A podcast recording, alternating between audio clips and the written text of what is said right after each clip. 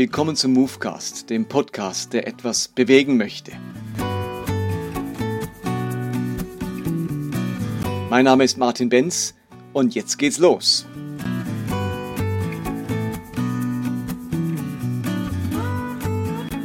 Heute sind wir bei Episode 102 und es geht um das Thema Gräuel.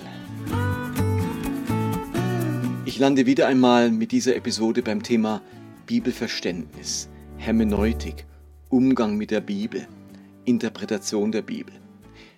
Ich stoße einfach immer und immer wieder auf Menschen oder auf Predigten oder auf Bücher, wo so stramm behauptet wird, dass die Bibel so genommen werden muss, wie es dasteht. Die Bibel ist klar, sie ist eindeutig, sie braucht keine Hilfe, es geht einzig und allein darum, sie als Autorität zu akzeptieren und ihr Gehorsam zu schenken.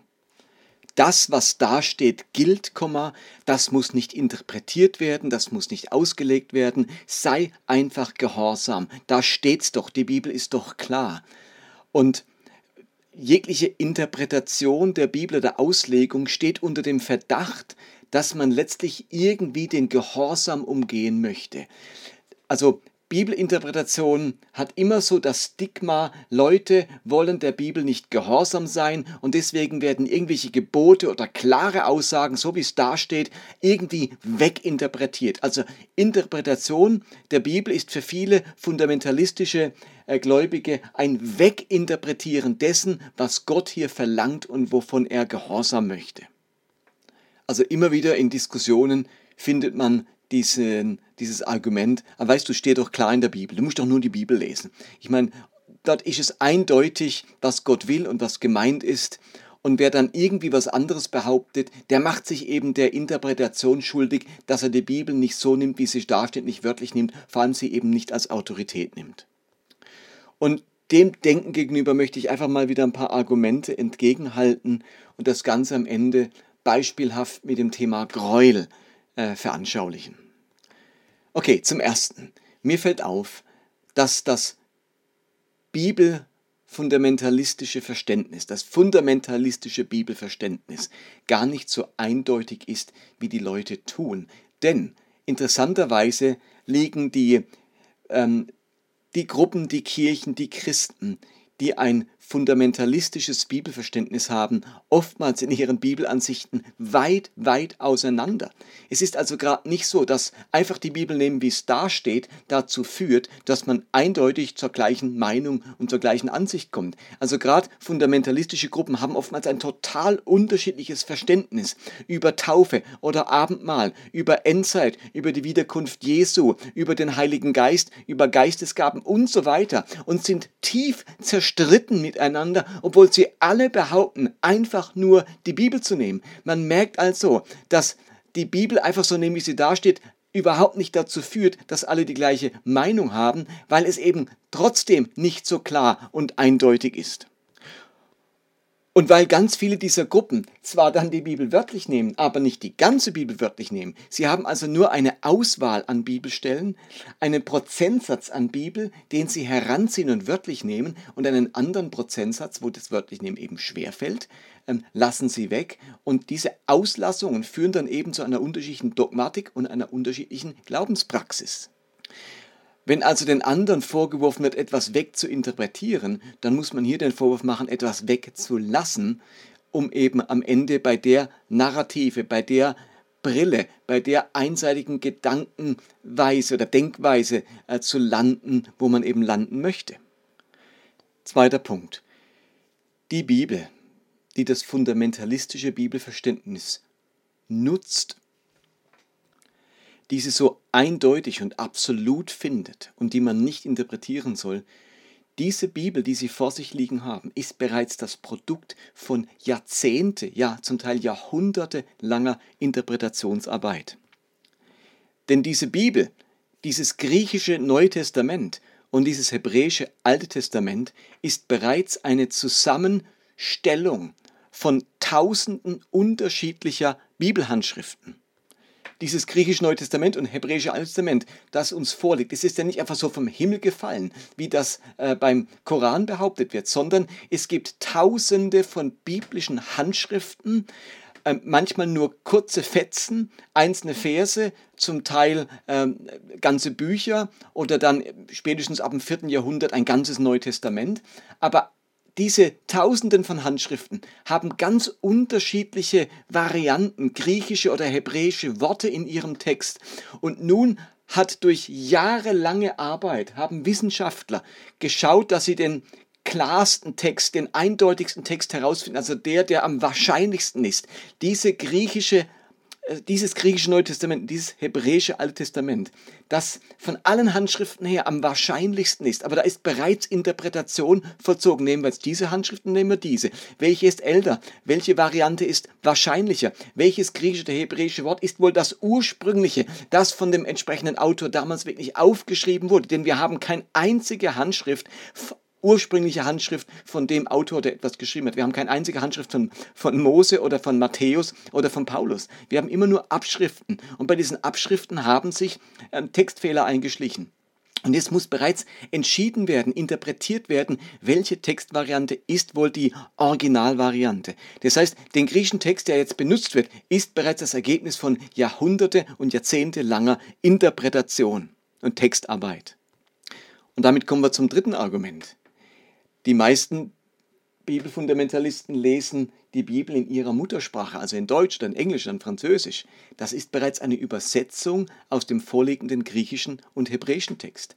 Und bei dieser Übersetzung, damit man es dann wirklich auf Deutsch lesen kann und sagen kann, in der Bibel steht doch hier und dann liest man einen deutschen Satz, dieser deutsche Satz ist bereits Interpretationsarbeit, denn ich muss überlegen, wie übersetze ich diesen griechischen Satz ins Deutsche. Dazu muss ich mir überlegen, in welchem Kontext steht dieser Satz, zu welcher Zeit, in welchem Jahrhundert wurde dieses hebräische oder griechische Wort verwendet, wie wird das griechische Wort in der Umwelt Israels oder des Neuen Testaments verwendet. Und wenn ein griechisches Wort mehrere Bedeutungen hat, auf mehrere Art und Weisen auf Deutsch übersetzt werden könnte, muss man entscheiden, okay, welches deutsche Wort ist denn jetzt das Richtige für diesen Satz hier? Und das ist bereits Interpretation des Textes. Niemand kann einfach so den Text schwupps hinschmeißen, dann ist er auf Deutsch. Ich kann auch nicht in den Computer eingeben, der spuckt ein Deutsch aus, also da interpretiert nämlich der Computer diesen griechischen Text.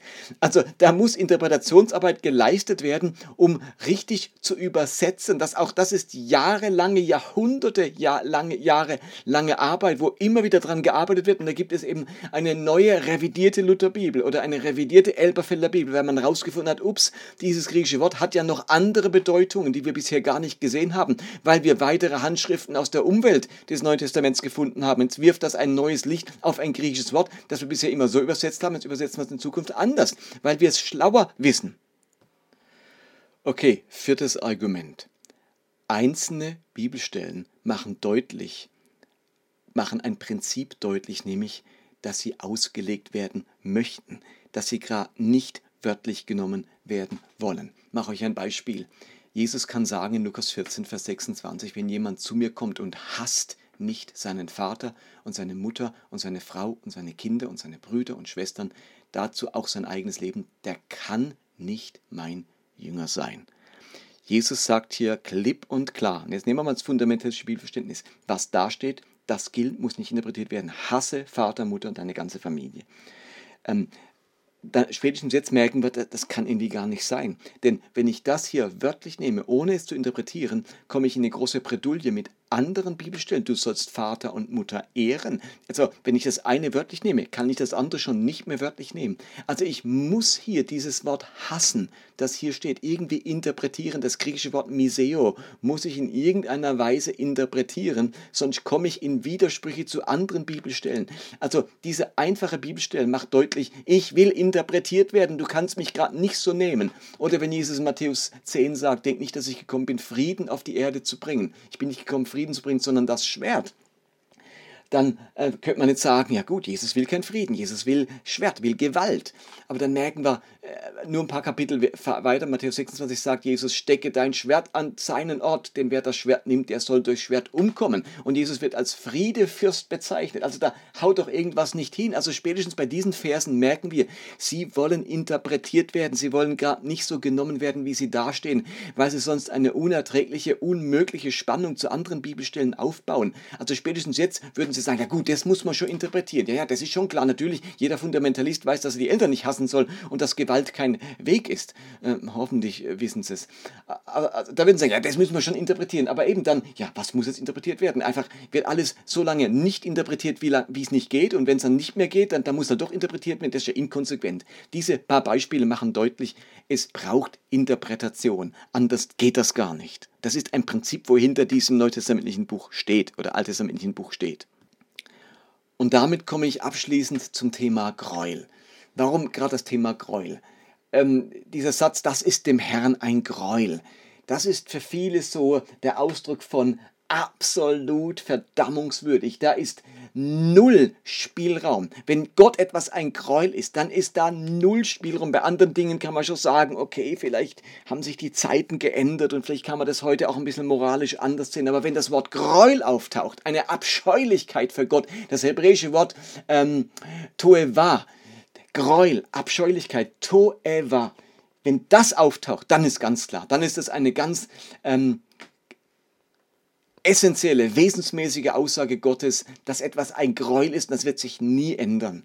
Und diese Gräueltheologie, die hat halt dazu geführt, dass vor allem das Thema Homosexualität als Gräuel bezeichnet wird und damit ist jegliche, hat sich jegliche Diskussion oder Neubewertung von Homosexualität erledigt. Denn in Levitikus 20, Vers 13 steht, wenn ein Mann bei einer männlichen, mit einer, bei einer männlichen Person schläft, als wäre es eine Frau, die haben beide ein Gräuel getan und sie sollen unbedingt sterben. Also hier wird Homosexualität bei einem Mann liegen wie bei einer Frau als Gräuel bezeichnet. Und damit hat sich für ganz viele mit fundamentalistischem Bibelverständnis eine Diskussion über dieses Thema erübrigt. Das ist für ein, ein für alle Mal in Stein gemeißelt, dass für Gottes ein Gräuel ist. Damit ist das für alle Zeiten bewertet und kann nicht neu oder anders bewertet werden. So argumentieren sehr gerne die fundamentalistischen Gegner von Homosexualität und homosexueller Praxis. Und mir geht es wiederum nicht darum, ich will auch gar keine Äußerung wieder machen, wie ich selber zur Homosexualität stehe. Ich will nur aufzeigen, wie völlig inkonsequent diese Haltung ist. Denn konsequenterweise müsstest du jetzt wegen den vorhin erwähnten Bibelstellen zum Schwert greifen und müsstest deine Eltern hassen. Und hier ganz klar gibt es keine Möglichkeit einer Neuinterpretation von Homosexualität. Jetzt ist aber den wenigsten klar, dass dieses Wort Gräuel, Toeva, 117 Mal im Alten Testament vorkommt. Es ist also nicht so, dass es für zwei, drei exklusive moralische Verfehlungen gebraucht wird. Es wird 117 Mal gebraucht. Also es ist ziemlich vieles für Gott eine Abscheulichkeit. Und jetzt müsste man sich diese Stellen nämlich alle, habe ich gemacht, alle mal angeschaut und geguckt, was ist denn alles für Gott sonst noch ein Gräuel. Und da tauchen eben eine Menge Sachen auf, die für ganz viele, die radikal weiterhin gegen Homosexualität sind, bei, bei den anderen Gräuelstellen null Problem damit haben, das neu zu bewerten und neu zu betrachten. So wird zum Beispiel im gleichen Buch Levitikus geschildert, dass es für Gott ein Gräuel ist, wenn man mit einer Frau schläft, während sie noch ihre monatliche Blutung hat. Also das ist nach Levitikus 18, Vers 19 und 29 ein Gräuel, ein Toeva für Gott. Also, wenn man mit seiner Frau schläft, wenn sie irgendwie noch Blutungen hat, dann ist das ein Gräuel. Dann ist es nicht einfach nur unhygienisch, sondern es ist ein Gräuel. Es ist weiterhin nach 5. Mose 14, Vers 3 und folgende ein Gräuel für Gott. Du sollst nichts abscheuliches Essen, kein Gräuel essen. Da werden die Gräuel aufgezählt. Auch das Schwein soll euch als unrein gelten. Ähm, und das gehört also den Tieren, die ein Gräuel sind, wenn man sie isst. Also jeder, der heute Schweinefleisch isst und Wurst isst und ein Schnitzel und ein Steak und so weiter, wer also Schwein zu sich nimmt, der begeht ein Gräuel. Toe war Deuteronomium 14, Vers 3. Und da haben aber die, die, wenigsten fundamentalistischen Christen ein Problem damit. Das gilt, haben sie irgendwie so Interpretationsmechanismen im Kopf, dass diese Stellen alle ganz äh, zeitgeschichtlich sind oder eben eine bestimmte Art von Gesetz, wo heute nicht mehr gilt, als Ritualgesetz und so weiter. Äh, aber dass da das Wort Gräuel steht, das wird dann geflissentlich übersehen. Ebenso ist es für Gott ein Gräuel, wenn Männer Frauenkleider anziehen und Frauen Männerkleider anziehen. Deuteronomium 22,5. Oder ganz spannend, wenn ein Mann von seiner Frau geschieden wird und eine, weit, eine zweite Frau heiratet und jetzt mit der zweiten Frau auch wieder es nicht klappt und er lässt sich von der zweiten Frau schreiten und er möchte jetzt sagen, Mensch, ich habe einen Riesenfehler gemacht und ich möchte zu meiner ersten Frau ähm, zum, zu, zurückkehren, mit der ich diese ersten Kinder habe. Ich möchte diese Frau wieder heiraten. Wenn also jemand Deuteronomium 24, Vers 4, die erste Frau wieder heiratet, begeht er ein Gräuel dann heißt es, darf ihr erster Mann, der, der sie verstoßen hat, sie nicht wieder zur Frau nehmen, nachdem sie also unrein geworden ist. Denn das verabscheut Jahwe. Du darfst das Land Jahwe, äh, das Land, das Jahwe dein Gott, die als Erbesitz gegeben, nicht mit Sünde beflecken. Also seine erste Frau wieder zurücknehmen wäre ein Gräuel. Und dann heißt es zum Beispiel im Buch Sprüche ganz oft, dass Gott für, etwas ein Gräuel ist. Zum Beispiel falsche Waage sind für Jahwe ein Gräuel. Nur volles Gewicht gefällt ihm. Sprüche 11, Vers 1. Oder ähm, Sprüche 20, Vers 10, zweierlei Maß und zweierlei Gewicht verabscheut ja, besteht auch das Wort Gräuel.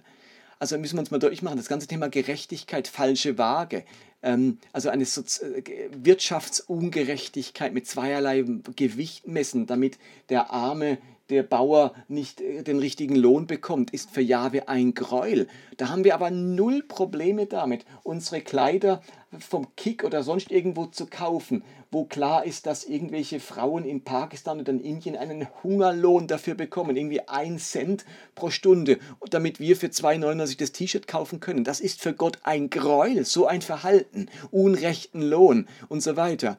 Aber da haben die Fundamentalisten null Problem damit oder den Schuldigen gerecht zu sprechen und den Gerechten für schuldig zu erklären. Beides ist für Jahwe ein Gräuel. Sprüche 17, Vers 15. Also, ähm, dass man sich einsetzt für gerechte Rechtsprechung, dass man gegen ungerechte Regime sich einsetzt. Äh, Amnesty International unterstützt, wo sagt, es muss gerecht geurteilt werden, gerechte Gerichte geben. Ähm, das ist zutiefst biblisch, denn alles andere ist Gott ein Gräuel. Aber das ist ein Thema, wo für viele irgendwie gar nicht auf, auf der Bildfläche erscheint. Oder Sprüche 22, Vers 2, äh 12, Vers 22, ein Mensch, der lügt, ist Jahwe ein Gräuel. Also Lüge wird genauso als Gräuel bezeichnet wie Homosexualität. Dann, ihr lieben fundamentalistisch Bibelgläubigen, seid doch bitte genauso konsequent, wenn es ums Thema Lüge geht, wie ums Thema Homosexualität. Auch mit Notlügen und so weiter. Dann seid genauso rigoros bei dem Thema. Und in Sprüche 6 heißt es, sechs Dinge sind Jahwe verhasst und sieben sind ihm ein Gräuel. Jetzt werden sieben Dinge aufgezählt, die ihm ein Gräuel sind. Stolze Augen, falsche Zunge, Hände, die Unschuldige töten, ein Herz, das böse Gedanken durchpflügt, Füße, die dem Verbrechen nachlaufen, ein falscher Zeuge, der Lügen in die Ohren bläst und einer, der Zank zwischen Brüdern entfacht. Also jemand, der Streit unter Christen entfacht, das ist für Jahwe ein Gräuel, genauso wie Homosexualität. Aber offensichtlich haben viele mit ähm, fundamentalistischem Bibelverständnis überhaupt kein Problem, Strank äh, äh, Strang, Streit und Zank in ihren Gemeinden auszulösen, Gemeindespaltungen herbeizuführen, aufgrund von irgendwelchen sonstigen Bibelaussagen, wo sie sagen, da müssen wir ganz biblisch sein, aber dass sie mit dem Zank, den sie verursachen, mit dem Streit und mit der Spaltung ebenfalls ein Gräuel begehen, das ist dann völlig aus dem Blick geraten. Es mag ja sein, dass für Gott Homosexualität ein Gräuel ist. Aber wenn du das so betonst und das als Basis deiner Argumentation machst, in diesem Punkt nicht weiterzudenken und dich nicht weiterzuentwickeln, dann würde ich dich bitten, sei genauso konsequent mit all den anderen Themen, mit all den anderen 117 Bibelstellen, wo Gott etwas als Gräuel bezeichnet. Dann pick dir nicht das Gräuel heraus, das dir persönlich unsympathisch ist, und alle anderen lässt du beiseite, dann sei konsequent. Lieber Fundamentalist, sei bitte fundamentalistischer, als du es bisher bist, sonst bist du inkonsequent. Ich finde es sogar positiv, dass die Bibel nicht so ein glattes, glasklares Buch ist, das völlig durchschaubar ist, sondern ich finde es gerade das ungeheure Spannende an meinem Glauben und an meiner Beziehung zu Gott, dass dieses Buch ja seit Jahren und Jahrhunderten ähm, erforscht wird, dass man versucht, ihm auf die auf den Grund zu gehen, dass man immer wieder interpretieren muss und nachdenken muss, dass dieses Buch mir Arbeit macht. Es macht mir natürlich Arbeit, indem es meinen Gehorsam will, aber es macht mir auch Arbeit, indem ich es verstehen will und verstehen muss. Und das macht dieses Buch so spannend und so tief und so reich. Ey, das ist kein seichtes Gewässer, da muss man wirklich tief hineinsteigen. Und das finde ich gerade das Spannende. Wie traurig wäre es, wenn die Bibel so simpel wäre, wie, die, wie es das fundamentalistische Bibelverständnis gerne hätte. Dann hätte sich dieses Buch schon längst erledigt, gerade weil es so tief ist und weil es immer, immer und immer wieder Interpretation braucht. Bleibt es seit 2000 Jahren so relevant und so spannend und erschöpft sich dieses Buch einfach nicht. Und das ist das Großartige daran. Das Tragische fände ich nicht, wenn ich mich irre, sondern wenn ich aufhöre, es zu interpretieren. Das Tragische ist nicht, wenn ich mich mal täusche an einem, in einem Bibelvers. Das Tragische wäre, wenn ich mir keine Gedanken mehr drüber mache, wenn ich das Buch nicht mehr erforschen wollte und in die Tiefe gehen wollte mit ihm. Das wäre das wirklich Tragische. Das war Episode 102 und die nächste Episode folgt demnächst. Vielen Dank fürs Zuhören und fürs Dabeisein. Be blessed. Bye bye.